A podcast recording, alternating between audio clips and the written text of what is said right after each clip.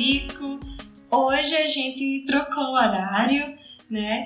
Para quem está me escutando e não vendo, né? É, sempre me escuta falar bom dia! Estamos ao vivo, mas hoje é boa tarde, né? Avisei nos stories ontem que ia precisar alterar o horário da live hoje.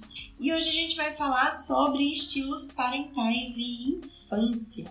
Como é o jeito que a gente lida com a criação dos nossos filhos, das nossas crianças, pode impactar em como a criança se vê, no comportamento dela, em como ela aprende, né? Então é importante a gente falar disso a gente que trabalha com criança ou quem é pai, mãe, é, precisa entender a importância da parentalidade, como cada pessoa exerce, né, a, a maternidade, a paternidade, a parentalidade, né, como isso pode influenciar na vida de uma criança, né? Então, amanhã tá por aqui. Oi, oi, boa tarde para quem tá aqui. Sei que hoje vai ter menos pessoas, né? Porque a gente tá com um horário diferente. Manhã disse que ia ser um chá da tarde, mas eu tô com meu café. É, preparem aí um café, um chazinho, né? Hoje dei uma atrasada, porque, para quem não sabe, moro em Paulo Afonso e Paulo Afonso é considerada a cidade da energia. Mas chovendo nessa cidade, o que, que acontece? A energia vai ficamos sem eletricidade. Tive que vir pro consultório. Chega no consultório, tem uma sala alagada. Tava resolvendo essas questões para entrar na live com mais segurança. boa tarde, boa tarde, boa tarde. Bora começar? Quem tá aí com seu café, seu chazinho, seu chocolate quente, seja bem-vinda, bem-vindo. Se tem alguma mamãe, algum papai, alguém que você acha importante estar aqui, né, para ouvir, envia essa essa live aqui no, no aviãozinho para que essa pessoa possa participar assim com a gente, tá bom? Marciélia, boa tarde, estava com saudade das minhas manhãs estampadas agora. Feliz de ver hoje. Ai, obrigada. Eu sinto sua falta, viu, bonita? Café com psico pela manhã. Mas sei que você assiste as nossas lives que estão gravadas. Bora lá, minha gente, bora começar? A gente vai falar sobre estilos parentais e infância. Então, se a gente fala em estilos parentais, né, a gente precisa primeiro saber o que é né, estilo parental. Psi Jussi Cardoso, boa tarde, Jussi, minha xará. Tudo bem com você? Precisamos saber primeiro o que é, né? Estilos parentais. Então, é, a gente fala muito né, da influência da, dos pais, a influência é, da maternidade, da paternidade, né? A psicologia estuda muito isso, né? E aí a gente tem uma, uma visão, muitas vezes, né, muito freudiana, né, da, da parentalidade, da paternidade, da maternidade, né? Complexo de Édipo, é, em como a menina vê o pai, em como é, o menino vê a mãe, mas a gente não vai falar sobre Freud hoje, tá? Como analista do comportamento, né? Como uma psicopedagoga e psicóloga que trabalha com a abordagem, né? Da análise do comportamento, é, eu vejo os pais e a parentalidade como o ambiente de uma criança, né? Então, a análise do comportamento fala que as pessoas, né, elas agem sobre o ambiente, né? Então, modificam o ambiente com o seu comportamento e que o ambiente também modifica as pessoas, né? E o que, que isso quer dizer? O ambiente não é só a casa, não é só é, a clínica, não é só a escola. O ambiente de uma pessoa é também as pessoas que participam da vida dela, né? Então, acho que todo mundo que está por aqui já escutou uma frase assim: você é a soma das cinco pessoas que você mais convive. E por que você é a soma disso tudo? Porque você age sobre esse ambiente e esse ambiente também age te modificando, né? Então essas pessoas são o seu ambiente. E por isso que a gente vai ficando tão parecida com as pessoas que a gente que a gente convive, né? E aí, os pais, a família é o ambiente dessa criança. É o ambiente da criança que nasce. Então, o primeiro meio social é a família, né? O primeiro, meio, o primeiro ambiente social de uma criança é a família. E os pais têm uma importância muito significativa nesse ambiente, nessa pessoa que ela está criando, né? Então, quando a gente fala é, em estilos parentais, eu quero que você pense sempre na, na parentalidade como o ambiente de uma criança. Né? Então, quando dois adultos né, fazem uma criança e uma criança nasce ali, seja em uma família ou não, né, com pai, né, separados, divorciados, a gente tem ambientes ali, né? Então, a gente está criando um sujeito, a gente o jeito que a gente educa a nossa, nossa criança vai formar uma pessoa, né? Que tem caráter, que tem valor, que precisa ali, né? Ser valorizado, ser amado, ser respeitado, validado, né? Então, todo esse ambiente provoca, né? Alterações importantes nessa criança, tá? Então, quando a gente fala em infância e quando a gente fala na importância dos pais, é justamente isso, né? Então, para quem é profissional da saúde e da educação, é, eu quero que você fique muito atento hoje, muito atenta hoje. Por quê? Porque é importante que nós nos atentamos aos estilos parentais, principalmente quando a gente está fazendo anamnese, quando a gente escuta a criança, quando né? Em algum momento a gente levanta uma suspeita, né? Muitas vezes vem uma queixa que parece um transtorno, quando na verdade aquilo ali está relacionado com o estilo de parentalidade daquela família, tá? Então nós temos, né? É, tudo que eu vou falar hoje tem, tem base, né? Tem estudo, não é balela, não estou inventando nada, tá? É, Inclusive, tem muitos livros da disciplina positiva. Eu não tenho formação de disciplina positiva, tá?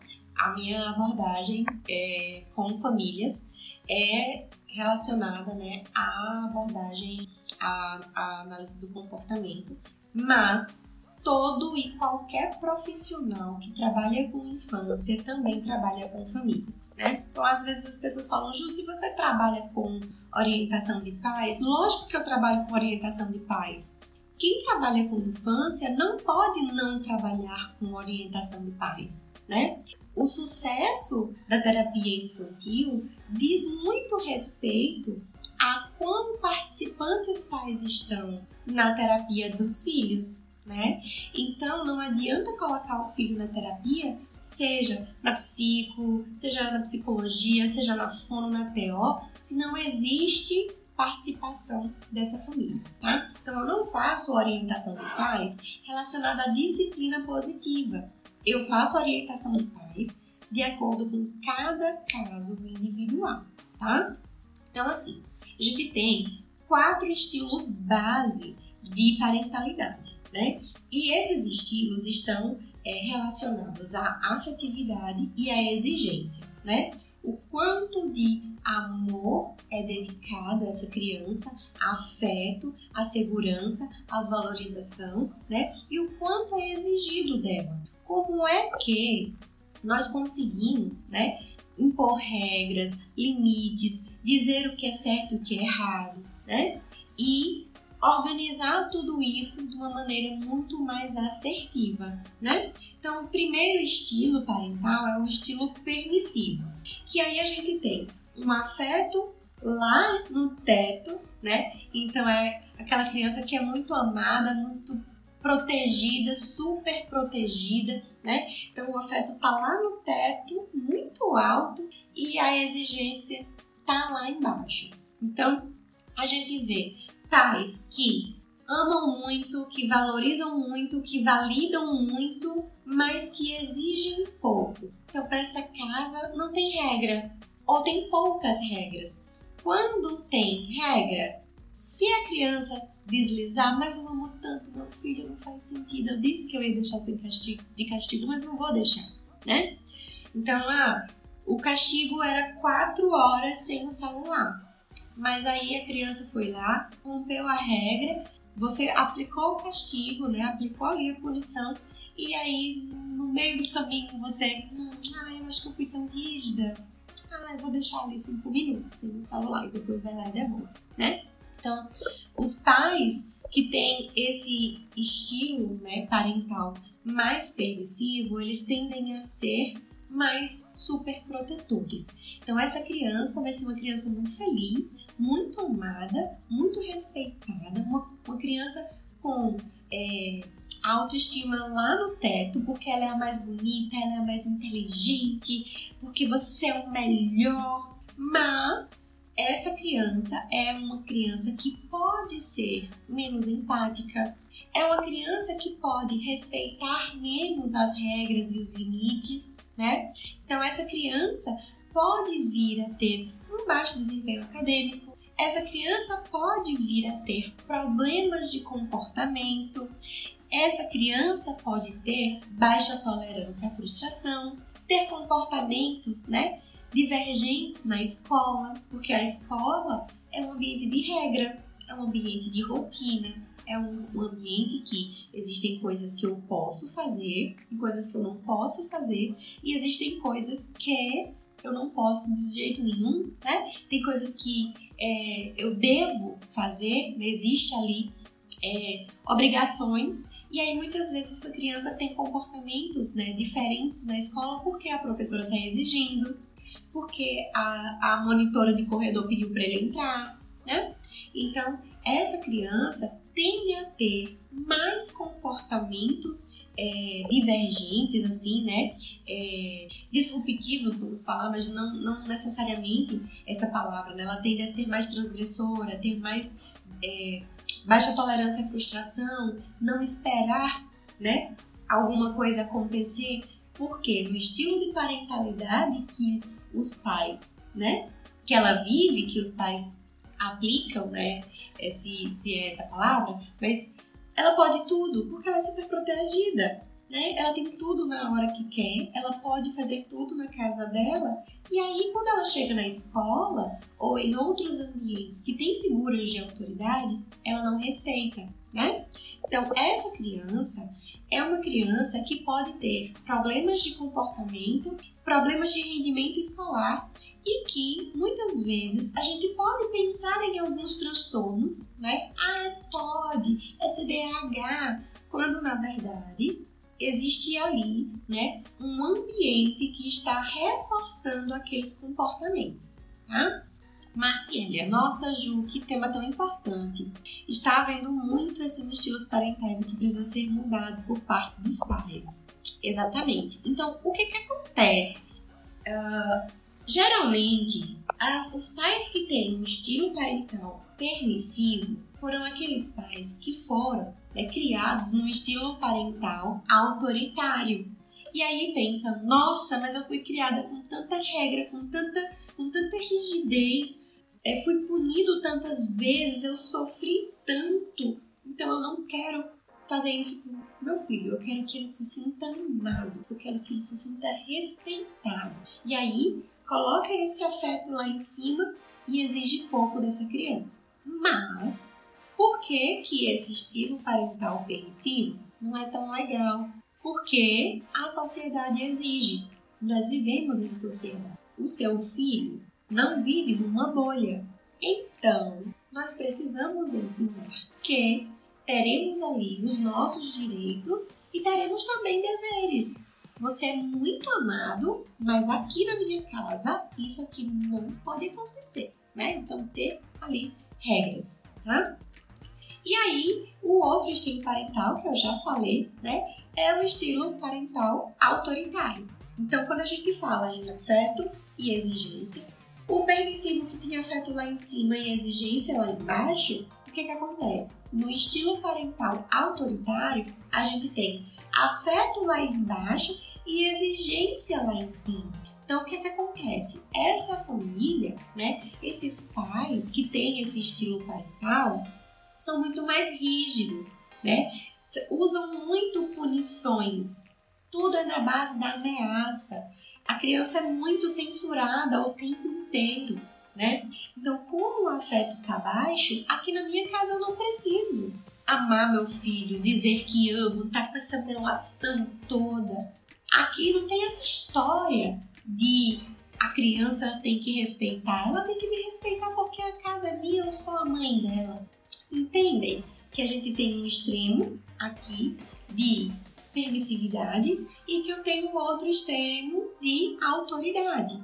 Então, essas crianças que crescem em um ambiente autoritário, né, que crescem com os pais de estilo parental autoritário, são crianças que serão muito mais inseguras, muito mais ansiosas, né? Apesar de existir ali uma tendência, né, a essa criança ter boas notas, existe, né, pelo nível de exigência ser tão alta, esse pai está cobrando essa nota, então ela não vai ter a nota baixa, mas existe ali um esforço em ser melhor, em ser perfeccionista, em ser demasiadamente obediente, de não transgredir nenhum tipo de regra, de não conversar, de não se colocar. Então, essa pessoa que vai se é, crescer, né, se desenvolver mais ansiosa, mais insegura e extremamente obediente às regras que foram impostas a ela, terá lá na frente problemas relacionados às emoções, aos relacionamentos, né? Então, se o meu estilo parental foi autoritário, quando eu estiver num relacionamento e esse relacionamento for abusivo, tá tudo bem para mim, porque foi sempre assim. Entendem o perigo desse tipo de, de estilo parental? Além de causar sofrimento ali com punições, com ameaças, é, com punições físicas, com punições, é, castigos, né? E com é, pressão psicológica, né? Então essas crianças tendem a ser perfeitas, perfeccionistas, né? E existe um peso para a criança perfeita, tá? Ah, mas o meu filho é tão bonzinho. Mãe, olhe, pai, mãe, o seu filho é tão bonzinho na escola, né? Nunca, nunca deu trabalho. Gente, criança dá trabalho. Criança pergunta, criança é curiosa, criança transgride. E tá tudo bem. Então veja, se chega na escola e diz, tá tudo bem, isso foi maravilhoso, nunca quebrou uma regra. Entende? Para quem é psicopedagogo, psicóloga, né? A gente na psicologia vê muito isso, né? Mas as meninas que são psicopedagogas, os meninos também, que eu tenho um público masculino, é, na psicopedagogia a gente não vê tanto questões relacionadas à parentalidade e ao desempenho escolar e às emoções e toda essa questão, né? Então, na anamnese, no momento que você acolhe essa família e durante a avaliação, durante o acompanhamento, a gente precisa ficar atento a essas questões, porque muitas vezes essa criança que quando a gente vai lá, vai lá na escola é muito boazinha, muito tranquila, não desobedece, não sei o que, pode estar ali sofrendo, né, psicologicamente, né, tendo ali um dano emocional que pode ser organizado, né, ajustado de uma da melhor maneira com os pais, tá? Então, essas crianças elas elas sabem, né, que precisam dar conta das exigências. Então é aquela criança que sempre está fazendo algo para agradar, sabe? Então, muito provavelmente, essa criança lá na vida adulta vai ter grandes dificuldades de relacionamento, tá? E essas crianças tendem a ser mais depressivas e mais ansiosas, tá? E, inclusive, de desenvolver outros transtornos, né? Toque e mais outros tantos, tá? É, e aí a gente tem um estilo parental que se chama negligente. E aí, né, tendo como base dos estilos parentais afeto e exigência, é, o negligente tem baixo afeto e baixa exigência, né? Então é aquela, aquele tipo de, de parentalidade que se confunde muito com permissivo, mas o permissivo, né, tem uma baixa exigência, mas tem afeto lá em cima. Então ele tá ali, você é amado, você é meu amor, te amo, vem, não sei o quê, né? E, e exigindo um pouco dessa criança. No negligente não tem exigência, mas também não tem afeto, né? Então essa criança é aquela criança que pode fazer tudo. Tudo bem, tá tudo certo. Ninguém vai dar conta mesmo. Então, essa criança é aquela criança que vai usar o celular na hora que quer, quando quer. É essa criança que esses pais não calculam os riscos dos danos. Então não tem exigência, não tem afeto. Ah, chupeta pode ficar. Ah, vai comer, hoje a gente vai comer, vai comer lanche, não vai jantar? Tá tudo bem, a gente tem lanche. Quer pedir o quê? ah, eu não quero me preocupar com isso, né? Então, geralmente, os pais negligentes são aqueles pais que estão muito mais preocupados com a carreira ou então com seus próprios problemas emocionais e psicológicos e não estão preocupados com a criança, né? Então, a gente muitas vezes, né, rotula aqueles pais que são, né, sei lá, vou chutar aqui profissões, não me sintam, né, é, é, é, enfim, mas profissões que têm né, grande visibilidade é, social, médicos, juízes, advogados, né? Então, a gente vê que, nossa, não, essa pessoa não é negligente, ela está sendo permissiva. Quando, na verdade, ah, eu tô tão cansado porque eu já fui, né, dei plantão e cheguei em casa, ah, ó, vou dormir. Tem o que para comer? Não sei. Ah, vou pedir pizza, tudo bem não é permissividade, isso é negligência. E isso a gente precisa ficar muito atento a esse tipo de situação. Porque a escola, muitas vezes a criança está ali na escola boa, fantástica, incrível, caríssima, com os melhores profissionais da cidade, né? Com muitas coisas ali, né? Natação, é, sei lá, aula de música, esporte, não sei o que, não sei o que, não sei o que. E em casa não tem, né? É, é, nem afeto, nem exigência, nem limite, nem regra. Eu posso fazer tudo o que eu quiser, na hora que eu quiser, porque ninguém vai dar conta de mim. Então, quando chega na escola ou em outros ambientes, essa criança é aquela criança que tende a ter, principalmente nas questões relacionadas aos transtornos mentais, tá? Principalmente as questões intelectuais e cognitivas, tá? E essa criança também é uma criança que tende a ter padrões de comportamentos mais agressivos. Nossa, essa criança é muito agressiva. A gente escuta, né? Mas muitas vezes essa criança que está apresentando um comportamento agressivo, ela está pedindo socorro. Porque na casa dela não tem amor, não tem regra, ela está perdida, ela está à deriva. Ah, não. Ah, aí a gente culpa a criança, porque, nossa, fulano é muito bem visto na sociedade. Esse menino deve ter um transtorno, leva para psicólogo. Esse menino não está tendo rendimento acadêmico, leva para psicólogo. Tem as melhores profissionais da cidade. Mas essa família é aquela família que, não, tudo bem, pode cobrar a sessão aí que faltou. É aquela família que confirma e não vai, não leva a criança. Ai, porque eu esqueci porque eu estava trabalhando, eu viajei a trabalho, esqueci de deixar alguém para levar a criança. Não, tá tudo bem, pode cobrar a sessão tranquilo. E aí a criança fica três meses sem vir, três sessões sem aparecer. E aí, não, mas é porque, né?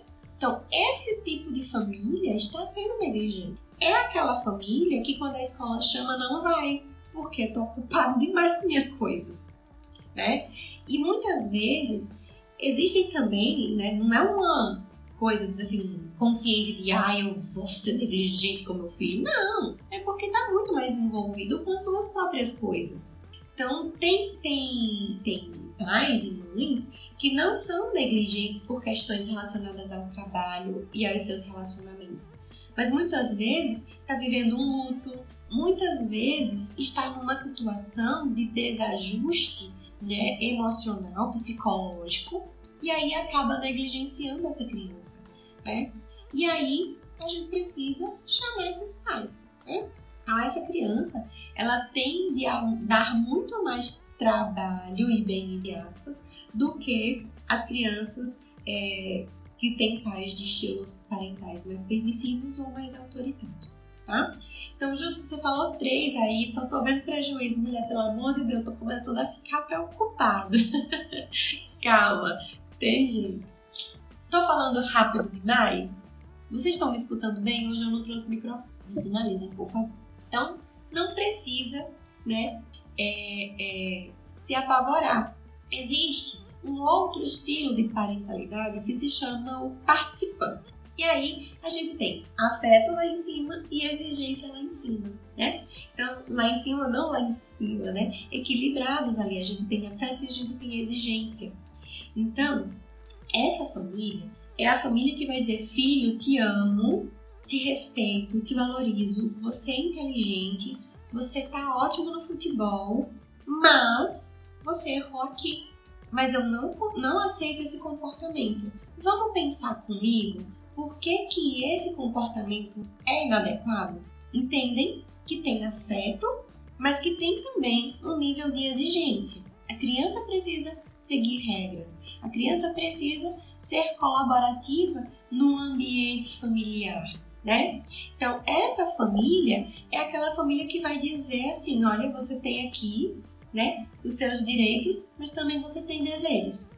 Eu te respeito, eu te valorizo, eu te amo, mas esse comportamento não aceito. Mas essa é obrigação você precisa fazer, né?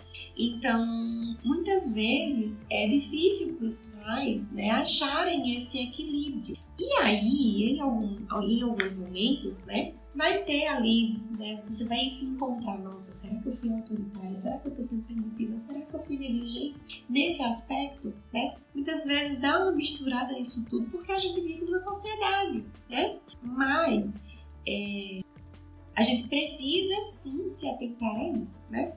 Então, é, o, o a criança que é criada num ambiente, numa família que tem um estilo parental participativo, elas se sentem mais valorizadas, mais amadas.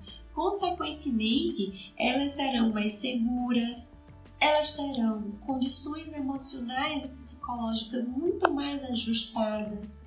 Essa criança pode até ter problemas na escola, problemas de comportamento ou questões em outros ambientes, mas ela tende a ser muito mais organizada e ajustada nas suas relações. Tá? Então é importante a gente ficar atento a essas questões. Tá? Então muitas vezes a gente tem ali, né, é, chega no, no consultório muitas situações, né? E às vezes a família já chega falando muitas coisas. Ah, eu acho que é isso, eu acho que é aquilo. Será que não é TDAH? Será que não é TOD? É, será que não é ansiedade, depressão? E aí, muitas vezes, a gente só vê o sintoma e a gente não vê a causa desse sintoma, né? Então, antes da gente procurar uma justificativa para aqueles comportamentos, uma justificativa patológica para esses comportamentos, a gente precisa observar o ambiente dessa criança. Então, o estilo parental é também né, o ambiente dessa criança. Então, a gente vai precisar primeiro ajustar todas essas questões para depois a gente levantar hipóteses, para depois a gente pensar no diagnóstico. Eu não tenho né, como dizer que uma criança que bate, que morde, que chuta, que não, não, não escuta as outras pessoas, a criança que é mal educada. E esse mal educado, essa palavra mal educado, que é usado para rotular as crianças, vem de onde, minha gente? De onde vem a expressão mal educado? Nossa, esse menino é muito mal educado. Tá interrompendo a conversa toda hora. Esse menino é muito mal educado, ele tá fazendo barulho. De onde vem essa expressão? Coloquem aqui, por favor, nos comentários. De onde vem essa expressão? Mal educado. Vem dessa relação. Dessa relação de educação, criação. Como é o ambiente dessa criança. Então, quando a gente rotula uma criança de má educada, a gente está sinalizando como essa criança está sendo educada em casa. Como é que estão criando essa criança e esse sujeito que vai ser um adulto lá na frente, né? Então eu tenho casos aqui é, que são bem interessantes, né? Então crianças que foram encaminhadas como uma suspeita de TOD, por exemplo, que é a criança que fala palavrão, que não segue regra, que bate, que chuta, que morde os pais e que a criança é ruim, eu escutei. E aí, comigo a criança não é, me dá um doce. O que está acontecendo aqui? Entra de um jeito na clínica, sai da minha sala e quando se depara com uma figura ali, né, de parentalidade, muda. Eu posso dizer que isso é um transtorno? Não posso, né? Então tá na moda dizer que é TOD, né? Ah, esse menino tem TOD. Para quem não sabe o que é TOD, é transtorno opositivo desafiador, né? Ou opositivo desafiante. Vocês podem ver alguma variação sobre isso. Mas é a criança que não aceita regras, que não aceita limites, é aquela criança que é mais transgressora, né? Então, tá na moda dizer que toda criança que não, é, que não respeita regras tem TOD, né?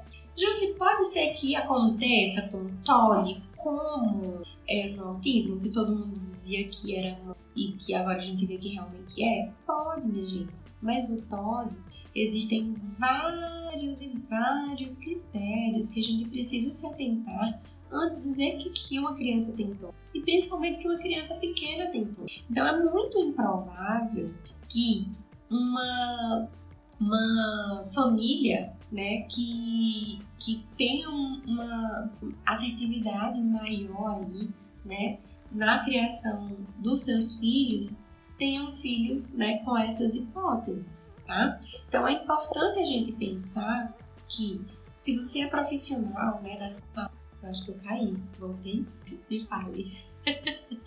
Apareceu aqui. Tô com medo de ficar sem internet, vou terminar a live. então, a gente que é profissional de saúde e educação, a gente precisa se atentar a isso antes de fazer um relatório, antes de fazer é, diagnósticos, tá? Então, eu acho que eu falei esse exemplo do peixinho, né? É, na live passada. Não dá pra gente tratar um peixinho doente tira ele do aquário, trata o peixinho e devolve ele para o aquário se o que está adoecendo o peixinho no aquário. Então a gente precisa limpar esse aquário, né? A gente precisa organizar as gavetas antes de trazer uma roupa nova, né? Então é importante que a gente pense no ambiente que a criança está inserida. Quem trabalha com terapia infantil, seja em que área for, precisa levar em consideração a família, os pais e os principais cuidadores dessa criança, tá? É, então, muitas vezes a gente tem ali uma criança que tem uma insegurança gigante, que tem ansiedade, que tem crises de ansiedade quando é, está na semana de provas, por exemplo, e aí a gente não entende por quê. Existe uma dificuldade Existe um transtorno de aprendizagem? Não, não existe. O que é está acontecendo com essa criança? Se a gente avalia, avalia, avalia e não acha o porquê desse baixo desempenho. E aí, quando a gente vai ver, a criança está tendo crises de ansiedade com baixo desempenho, porque ela está sendo pressionada em casa, com o estilo tá muito mais rígido. Mas geralmente, as crianças que têm né, é, pais autoritários, pais desse estilo parental, é, têm notas boas porque elas estão ali se sacrificando para atingir o que é esperado por eles, né? Então, existe uma questão ali com a expectativa da família muito alta, né? Para que ela seja boazinha, para que ela cumpra tudo, para que ela seja perfeita, né? E essa criança, ela paga um preço muito alto lá, tá? Então, é importante que antes que a gente pense em qualquer transtorno, a gente pense em como está essa família, como essa família se estrutura, como é que ela lida com os problemas em casa, como é que ela lida com relação aos comportamentos dessa criança, E isso a gente não vai chegar, né? Tem, tem algumas escalas, tá? Para quem é profissional. Gente tem algumas escalas para né, fazer a atuação e ver como é que tá, é, qual, é, qual é o estilo parental dessa família, né? Mas a gente precisa ficar atento aos sinais. Muitas vezes não dá tempo de aplicar nesse caso. E aí a gente precisa observar essa família, essa criança e observar se existe mesmo um diagnóstico, existe mesmo uma, uma. Porque aí, se você não se atenta a isso, a gente levanta uma hipótese diagnóstica de TOD. E a gente começa a tratar TOD. E aí a criança vai, vai, vai. Então, eu trato o peixinho aqui no meu consultório, devolvo para a família, o aquário tá sujo. Volta de novo. E isso nunca vai acabar. O que, que vai acontecer? Essa profissional aqui não tá dando resultado, não. Entende? Qual é importante? Hoje mesmo eu falava com uma pessoa, né?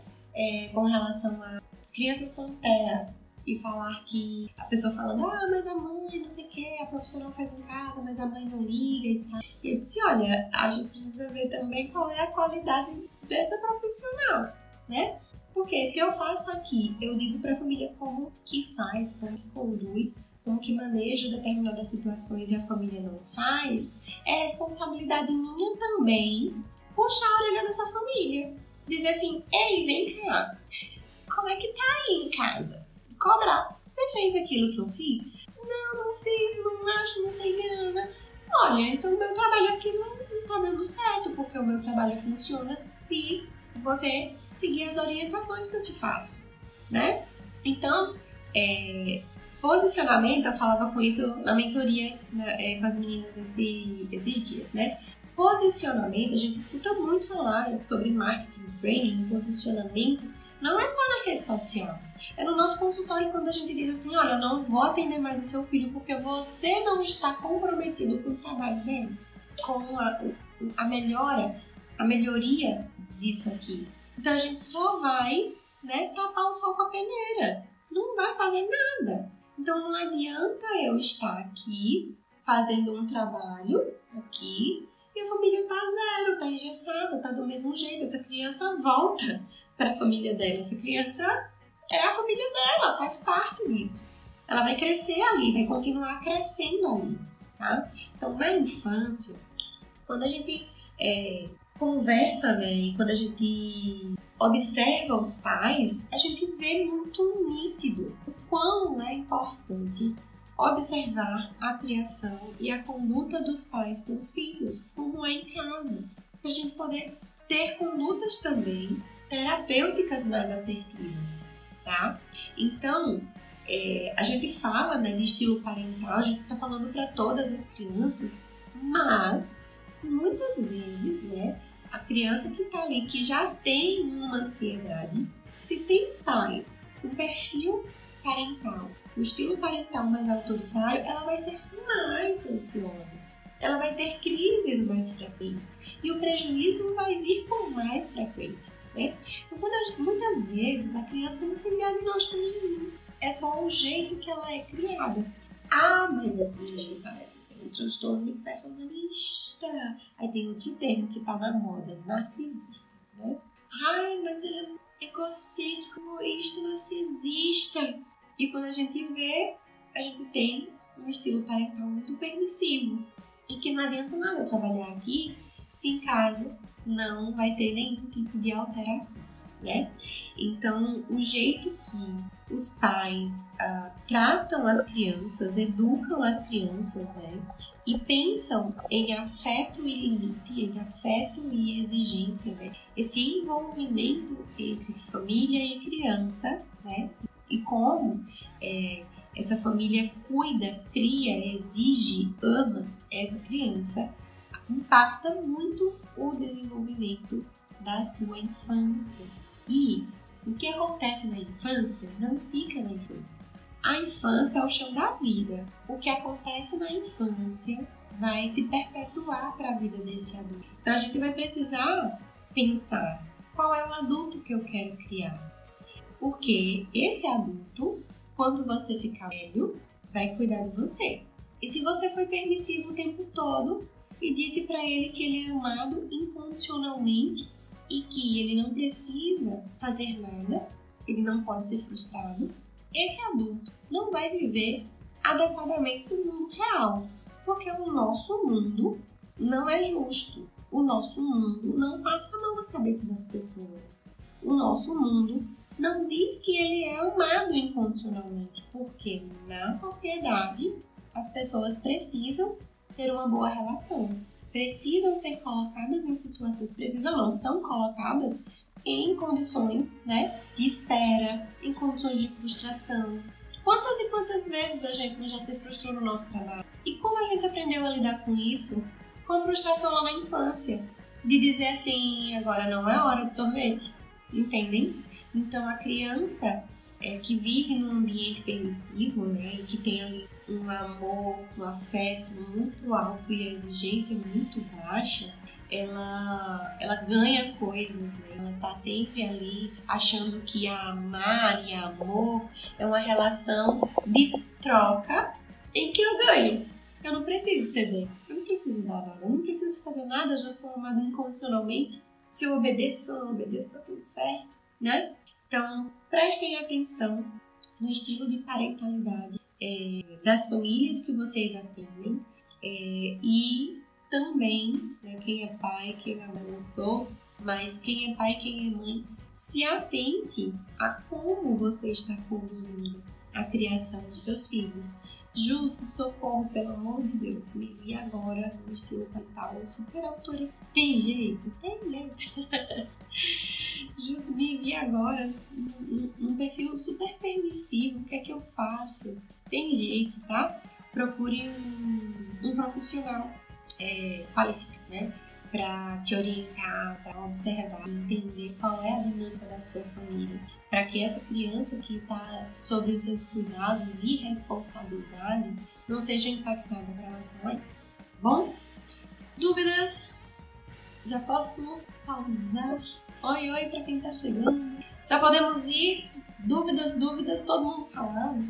Na escola, né? Eu já trabalhei em escola, já trabalhei na educação infantil, no fundamental, no médio, no médio integrado, no superior.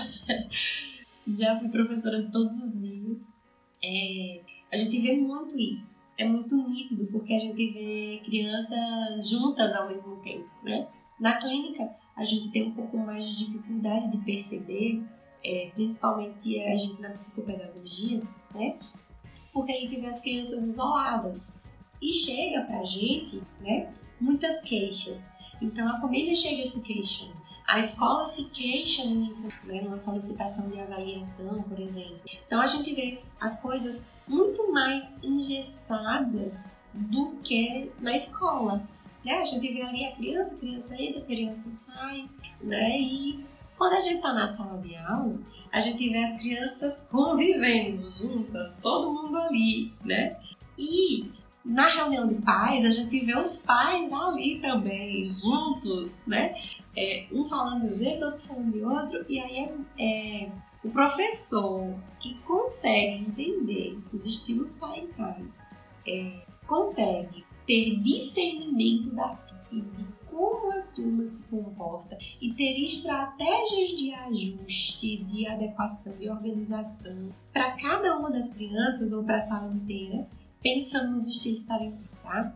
Então, é no grupo, né? Que a criança ali no grupo da escola, do WhatsApp, que ali as famílias estão conversando. Então, numa situação né, de vivência de todo mundo junto, é muito mais fácil observar isso, né? No consultório a gente já chega muito na caixinha do transtorno, né? Então, se a escola encaminhou para mim é porque tem um transtorno. Então, esse menino não tem TOB, esse menino tem TDAH, esse menino tem alguma coisa. E quando a gente vai observar, avaliar, não tem nada. E a gente, meu Deus, e aí o que é? E, e vira, mexe, vira o menino de avesso, avalia, reavalia, aplica teste, reaplica teste, observa, não observa, vai na escola, tá certo. O que que está acontecendo? E aí, quando a gente vai ver, o ambiente dessa criança não está ajustado, né? E o ambiente é os pais e o comportamento desses pais com essa criança, né? o estilo parental que eles têm. Vieira Rodrigues, em questão das famílias de pais não aceitarem o diagnóstico dos filhos. Ai, menina, menina ou menino, não sei agora, tem sobrenomes. Rodrigo Rodrigues, ai, desculpa. Então, Rodrigo, é, nessas questões de não aceitação, é, achei importante debater esse assunto. Muito bom. É importante sim. É, tem a ver sim com os estilos parentais, tá? É, é, os estilos parentais vão impactar como a família vê esse diagnóstico. Para muitas famílias, vai ser muito mais fácil que a criança tenha um diagnóstico, enquanto para outras vai ser muito mais difícil pensar num diagnóstico para o filho, né? Então, esse estilo parental pode também interferir nessa aceitação ou não. Com relação né, à aceitação de um diagnóstico, existe um processo de luto. Né? Então, as famílias que têm diagnósticos, é, principalmente diagnósticos que não são transitórios, né? que são para a vida toda, é, quando a gente fala em transtorno que não tem perspectiva de, de, de cura, né? O transtorno não tem, é doença. Então, quando existe é, uma hipótese ou um, uma confirmação, né, um diagnóstico ali de um transtorno com TEA, de um transtorno com, ah, não sei, TDAH, é, e outras tantas, né, enfim, lembro agora, mas principalmente aquelas que, que acometem né, o comportamento adaptativo, a socialização, é, a gente percebe que existe ali um processo de, de luto mesmo, tá? Então, a criança, a criança não, a família passa pelas fases de luto como se tivesse perdido, né? É, vem, a aceitação é a última da, da, dos estágios, né? E isso vai depender muito. Então, a gente tem uma sequenciazinha né, de fases de luto, para lutos para morte e, e nesse tipo de luto também mas não necessariamente eu comece, seja linear, entende? Eu, eu começo aqui e todo mundo faça desse jeito. Muitas vezes não, né? Então, o processo de aceitação do diagnóstico está muito relacionado a entender o diagnóstico. Então, é natural que. Eu estava até comentando com a, com a minha estagiária quinta-feira, né? É super natural que a família não aceite, que a família procure uma segunda opinião, que é, veja, né, uma nova avaliação, outros profissionais em outra cidade, né? É super natural. E se tem dúvida, é, sim, é importante procurar uma segunda opinião. E aí, é, essa, essa aceitação está muito mais relacionada ao nível de informação sobre esse transtorno que essa família tem, tá? Então, muitas vezes, tem uma família que tem super informação, mas, ah, mas eu não vejo esse transtorno, meu filho não tem isso, tá? Então, a gente lida com isso diariamente. Nós, psicopedagogas, psicólogas, fonoaudiólogas, terapeutas ocupacionais, né? A gente vê muito isso. E a única pessoa que sofre com isso são as crianças, né? Então, a gente que trabalha em consultório, a gente que trabalha aqui terapeuta de infância, a gente precisa fazer psicoeducação com as famílias, precisa informar, precisa não só quando a gente está no processo né, de devolutiva, de avaliação, não só falar das coisas ruins, do que a criança não faz. É importante que a gente fale das potencialidades, do que, que essa criança faz de melhor, né? Para que é, a família comece a entender que existe um transtorno, mas que existe a possibilidade de desenvolvimento. Mas olha só quantas coisas essa criança faz né? Então, quem trabalha com infância trabalha com a família. E quando a gente faz um diagnóstico, quando a gente faz uma avaliação, essa família precisa estar muito bem esclarecida sobre esse diagnóstico e também quais são os próximos passos. É muito mais comum que a gente veja famílias que não aceitam o diagnóstico quando na primeira procura, por exemplo, é muito, muito raro, não é muito raro na verdade, né? É muito comum que aconteça de é, a família leva direto no neuro. E aí quando chega no neuro, o neuro diz, seu filho tem isso. Sem avaliação, sem olhar para a criança direito, já sai com remédio, com isso, com isso, com isso, com aquilo. E aí a família diz, eu não aceito, não é, ele não viu meu filho, não examinou meu filho, não passou nenhuma avaliação, fez nada. E aí fica naquela, não, não tem nada. E, quando a gente vai avaliar, tem. E essa aceitação fica muito mais difícil porque foi feita, aquele diagnóstico foi feito de uma forma inadequada. Essa informação só, só jogou ali um nome estranho e me mandou para um monte de gente estranha. E se por quê? Terol, o quê? O que é isso? Nunca ouvi falar sobre isso. Né? A gente precisa ter tempo e cuidado e carinho com a criança, mas também precisa ter tempo, cuidado e carinho com as famílias, tá? Importante. Catiane, psicopedagoga, tem família que não percebe ou não quer aceitar que, que alguma criança tem algum transtorno, mas vê que a criança está regredindo, tipo na alimentação. Ele comia várias coisas e agora com 3 anos não come mais. É isso? Então, é, numa situação profissional, a gente consegue né, direcionar essa família da melhor forma. Uma situação familiar em que a família é, né, está ali precisando, vendo as regressões e mesmo assim fica ali com o pezinho atrás com relação ao diagnóstico, dá muito mais trabalho, né? E aí, as, as crianças, né, que têm ali alguma hipótese diagnóstica, os pais tendem a ser muito mais permissivos. E essa permissividade acaba atrapalhando é, o desenvolvimento dessa criança. Então, ah, mas é porque o meu filho tem crises é, muito sérias. Ele faz birra toda hora, a birra vira crise e eu não sei como lidar, eu passo vergonha nos lugares. E aí, o estilo parental permissivo, né, está ali, presente. Quando a gente vai fazer análise funcional dos comportamentos, muitas vezes a mãe ou o pai é o agente reforçador, né? É quem reforça os comportamentos de birra, e tudo mais. Então, é, por isso que é importante, né, a gente falar sobre os estilos parentais, sobre como os pais conduzem essa educação de crianças típicas e de crianças neurodiversas, tá? Então, quando a gente vê uma criança é, que tem comportamentos né, inadequados, uma criança que tem ali algumas questões e que quando a gente vai fazer análise funcional, o pai, a mãe está ali bem envolvido naquela situação. Como, como muitas vezes, né, estímulo discriminativo ou então como reforçador, né? Reforçando ali aquele comportamento. Vieira Rodrigo. E em falar da imposição da cura gosto dos pais, é em falar da cura, da imposição da cura gosto dos pais. Ah, eu não entendi, Rodrigo. Mas muitas vezes a gente percebe, né, respondendo a pergunta sobre cura ou sobre não levantar as hipóteses adequadas, né? Eu vejo que muitos profissionais, é, para não perder o paciente, para perder o cliente, para perder o amor, né?